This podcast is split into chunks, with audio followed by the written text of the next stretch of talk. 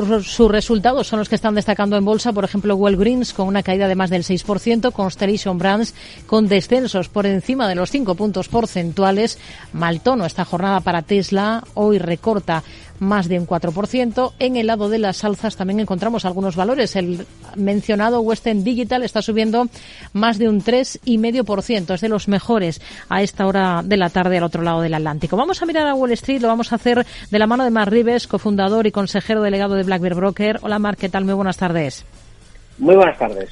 Bueno, tenemos ahora mismo al otro lado del Atlántico para los principales índices estadounidenses tono negativo. Estamos viendo retrocesos generalizados, mientras venimos de unas actas de la Reserva Federal que apuntan a, que esa previsión de ver rebajas de tipos en este 2023, la previsión que tiene el mercado, trata de enfriar la, la Reserva Federal, eh, dice que no lo tiene previsto a pesar de considerar una recesión económica como un escenario plausible en, en el país. ¿Qué le, ¿Qué le está pareciendo este arranque de ejercicio que está registrando el mercado americano?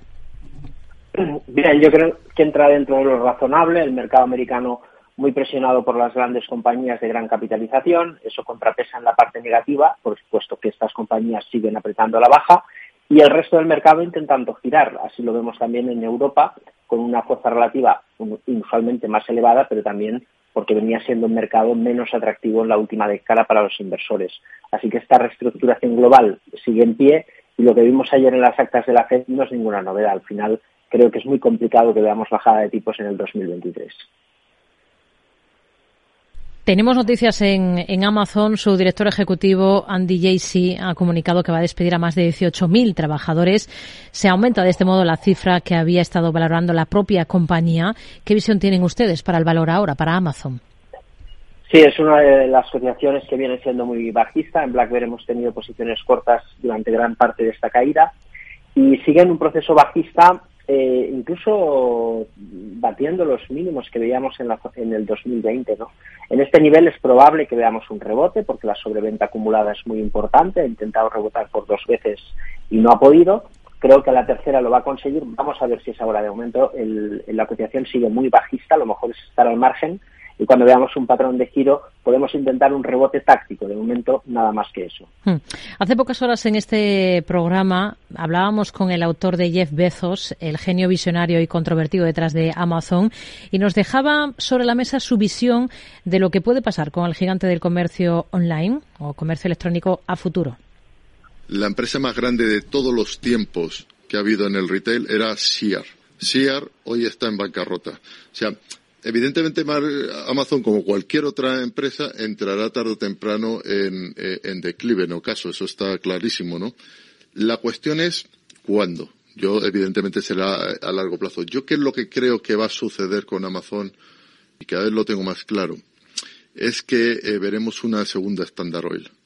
Veremos seguramente una separación de los negocios de Amazon. Hoy tenemos a los títulos de Amazon recortando algo de terreno, cayendo algo más de, del 1%. Entre los títulos a los que estamos mirando esta jornada están algunas de las, de las compañías que han presentado cifras. Caso, por ejemplo, Mark de Constellation Brands o Conagra Foods. Eh, ¿Cómo están por técnico estos dos valores? Sí, en el caso de Constellation Brands eh, tenemos un patrón amplio de distribución en una cotización que no digamos, no ha exagerado el movimiento como sí hemos visto en grandes tecnológicas, pero eso no quita de que sí que tenemos una fase de, elevada distribución. No se han perdido soportes, por lo tanto, en la zona de los 212 dólares marcaría un nivel no solo de debilidad lateral, sino de posible movimiento bajista. De momento esto no, no está sucediendo, pero sí que es cierto que la fortaleza con la que cae el valor es muy significativa. Creo que es precavido estar al margen de la cotización, viendo cómo responden los 212 y luego a partir de ahí, si la respuesta es positiva, veríamos. Pero sigue con mucha debilidad.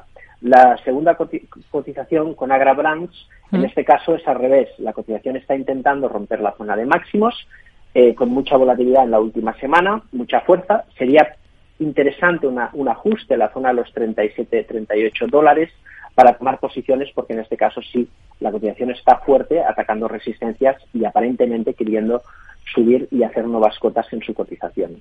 Y para Walgreens, ¿cómo ven las cosas? Ha sido otra de las que ha presentado resultados y está entre las peores en el S&P 500, recortando más de un 5%. Sí, la verdad que en este caso es una cotización muy bajista en un sectorial que no lo ha hecho del todo mal pero que sí que en este caso la compañía muestra mucha debilidad al margen del comportamiento sectorial. Esto nos aleja totalmente de esta cotización. Lo lógico es que veamos una recaída a la zona de los 30-50 y veremos si es capaz de hacer nuevos mínimos y continuar la tendencia que es bajista, con lo cual otro de los, de los valores que hay que evitar porque en este caso la debilidad es muy marcada y plausible en su cotización.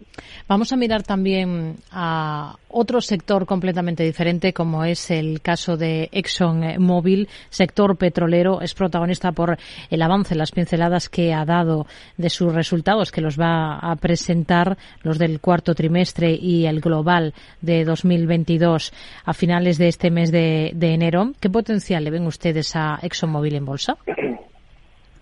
Si bien es cierto que la coyuntura ha sido muy favorable después de este problema que vimos post pandemia, en un sector muy eh, defenestrado eh, un lustro antes de la pandemia, eh, es cierto que todos los esfuerzos que hicieron estas compañías para mejorar sus márgenes, pues ahora tienen la recompensa de su lado. Y a pesar de que los precios del crudo pueden moderarse en los próximos trimestres, las compañías americanas petroleras como ExxonMobil o Chevron Texaco podrían perfectamente continuar generando beneficios, cash flow y valor para sus accionistas. No hay nada que nos indique que la tendencia vaya a cambiar y ahora que ha corregido, ¿por qué no? Se puede intentar reanudar eh, la tendencia incorporándonos en ella. Eso sí, stop por debajo de los 100 dólares. Este tema que, comenta de la caída de los precios del petróleo y del gas ya avanza la compañía que se va a notar en una reducción de las ganancias en su negocio de producción en el cuarto trimestre del ejercicio. Aún con ello, habla de un ejercicio excelente y de resultados eh, récord. Eh, otra, otra compañía que tenemos hoy en el punto de mira es Western Digital. ¿Cuál es la situación técnica ahora mismo para, para este valor después de avanzar Bloomberg que planea reanudar las conversaciones para la posible compra de una compañía japonesa de Kioxia?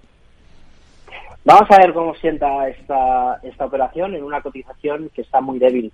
La compañía está atacando soportes con mucha debilidad, es un sector muy débil además pero esta cotización dentro del sector cotiza con mucha debilidad, por debajo de los mínimos del 2020 y por debajo de los mínimos del 2019.